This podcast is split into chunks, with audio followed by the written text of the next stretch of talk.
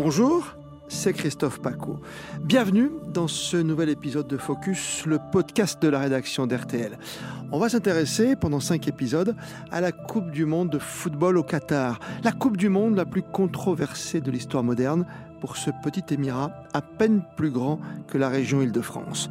De son attribution contestée, on s'en souvient, en 2010 par des soupçons de corruption, jusqu'à la logistique mise en place désormais d'ici le grand match d'ouverture.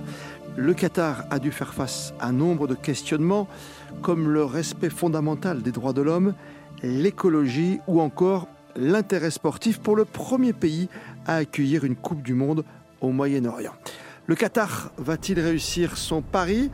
On en parle avec Nicolas Georgerot du service des sports d'RTL qui a pu voir l'évolution sur place en 12 années de longs travaux à tout niveau.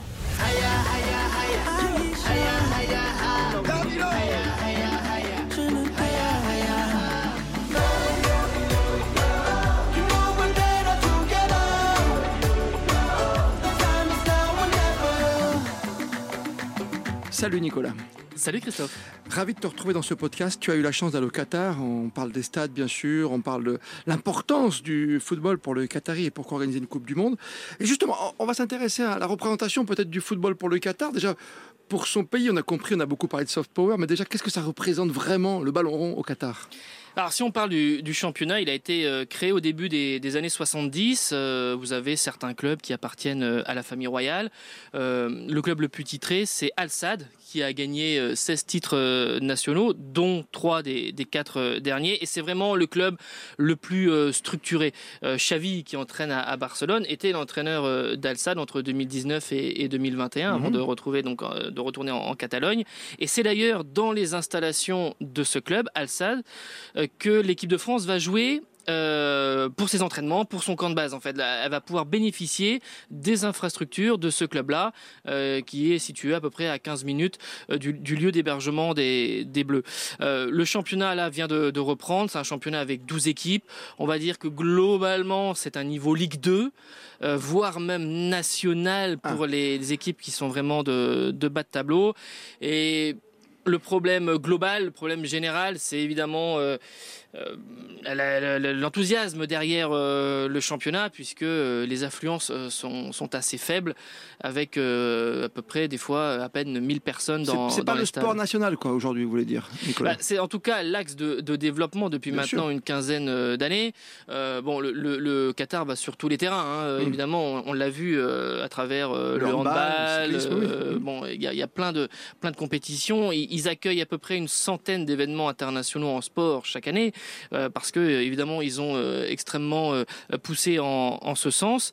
Euh, pour ce qui est du, du foot, évidemment, comme d'autres pays du Moyen-Orient, ils ont fait appel à beaucoup de joueurs étrangers pour faire essayer d'élever le niveau. Voilà, ces dernières années, avec, il faut le dire, évidemment, des salaires un peu plus confortables, ça on le sait. Et pourquoi ils viennent pas tout de suite Ils ont qu'à acheter Mbappé tout de suite tant qu'à faire?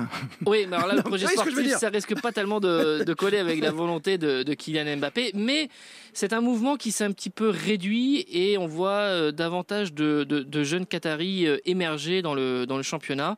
Euh, il y a moins de stars euh, payées à prix d'or. Il y en a encore, hein, évidemment, mais, mais, mais moins qu'il y, y, a, encore pas une quinzaine. au Qatar aujourd'hui, il n'y a pas quelqu'un qui vient d'arrêter, comme quand on part aux États-Unis, on, on voit en, en, ce moment hein, des, des, des, joueurs qui partent. Il n'y a pas encore des Beckenbauer, des Pelé, donc des Mbappé. Pas ah, mais vous allez, il y a un exemple, il y en a eu plein, mais il y a un exemple pour, pour dire que le, le mouvement n'est pas euh, récent. Euh, Dugarry a joué à Algarafa euh, tout de suite après la fin des années 90 et au début des années 2000. Donc euh, c'est quand même un mouvement qui date d'il y a plus de 20 ans où déjà il y avait, euh, on recrutait des champions du monde, des champions d'Europe. Euh, on a eu pas mal de, de joueurs, bon Cissé, d'autres qui sont allés jouer. Néné, l'ancien parisien, aussi joué à. Garafa. Enfin bref. Avec son petit pansement sur le nez. Il y a eu plein de, plein de, plein de joueurs dans le championnat qatari. Alors on a bien compris Nicolas, c'est un niveau Ligue 2 voire national par moment, mais que vaut la sélection? Est-ce qu'elle va arriver à se surpasser? Parce que là il faut quand même être digne de son dans une compétition telle que la Coupe du Monde bah, Le niveau de la sélection, il a progressé, il a augmenté, mais c'est évidemment pas le, top niveau mondial. on rappelle, le Qatar va affronter le Sénégal, l'Équateur et les Pays-Bas dans le groupe A de la mm. Coupe du Monde. Et évidemment, le défi, ça va être de sortir de ce, de ce groupe hein, pour une question à la fois de, de prestige, de crédibilité, parce qu'ils travaillent dessus depuis un moment. La sélection qatari, elle est 49e au, classement euh, FIFA. Elle est à peu près au niveau de, la Grèce et du Paraguay, pour vous donner un, mm. ordre d'idée. Mais c'est une équipe qui a été euh, beaucoup euh, plus mal classée il y, a, il y a quelques années, qui a fait beaucoup d'efforts. et puis, bon, c'est une équipe qui n'a pas eu besoin de naturaliser beaucoup de joueurs. Elle l'a fait un petit peu dans le, dans le passé, mais beaucoup moins, parce que maintenant, elle s'appuie vraiment sur des joueurs qataris qui ont été formés à Doha. Oui, parce qu'on l'a vu, je sais que c'est une de vos spécialités également, c'est le handball. On avait vu, vous avez pris vraiment des, joueurs de renom, même des anciens Français. Hein. Oui, exactement. Et puis euh, en 2015, ils sont en finale face à la France. Euh, voilà. Alors là, mhm. évidemment, euh, ceux qui nous écoutent, on ne verra pas le Qatar en finale de la Coupe du Monde 2022. Ça mhm. n'arrivera pas. Mais souvenez-vous, déjà, bon, 2018, la Russie était moribonde, mais elle avait réussi à passer la, phase de poule. Mais sinon, hormis l'Afrique du Sud en, 2010, tous les autres nations organisatrices, on va dire d'un rang un peu inférieur, parce que je ne parle pas du Brésil en 2014, ont, sont quand même, ont quand même passé la, la phase de poule. La Corée du Sud, le Japon en 2002, la Corée du Sud avant en demi-finale. Mais, si on monte en 98, je connais le vainqueur. Hein. c'est la France chez nous. donc, donc voilà, donc c'est aussi un objectif, c'est un défi pour le Qatar pour une question euh, évidemment euh, d'image et de ne pas rester euh, sur uniquement la, phase de groupe. Alors comment cette sélection va-t-elle réussir hein, ou comment a-t-elle réussi finalement parce qu'elle est déjà qualifiée par la force des choses mais comment automatiquement automatiquement il faut, le rappeler mais comment a-t-elle pu faire pour avoir un, rang déjà à la 59e position ce qui est pas si mal non plus? Comment comment on fait pour s'améliorer quand on est un peu en dessous au niveau des, joueurs stars? Alors c'est un travail qui a été fait depuis une quinzaine d'années et c'est lié en grande partie à l'académie Aspire. Donc, euh, l'Académie Aspire à Doha, on va dire, c'est la pépinière. Euh, je, vais faire un, parallèle qui n'est pas tout à fait exact, mais un peu comme l'INSEP en France, si vous voulez. D'accord, l'Institut du sport au niveau, oui. Et, mhm. donc, euh, là, vous avez beaucoup de, jeunes, adolescents qui ont été détectés et, et, donc conformes. Il y a des dizaines et des dizaines de recruteurs et de formateurs avec un fil conducteur, c'est l'Espagne c'est le Barça, parce que le Qatar a toujours été admiratif euh, du euh, Barça, même quand euh, le Qatar a pris possession du Paris Saint-Germain en 2011. moi, je me souviens très bien, j'étais allé au Qatar en 2012 et 2013, ça faisait deux et trois ans qu'ils avaient déjà pris possession du, Paris Saint-Germain, mais Barcelone était déjà encore, était encore au-dessus de tout. Quand bien même ils avaient acheté un, club français, c'était le modèle en tout, d'un point de vue marketing, d'un point de vue sportif, là aussi dans ces, dans ces années-là. Et donc, ils ont fait venir des formateurs euh, du, euh, du Barça et essayer de donner une, une philosophie.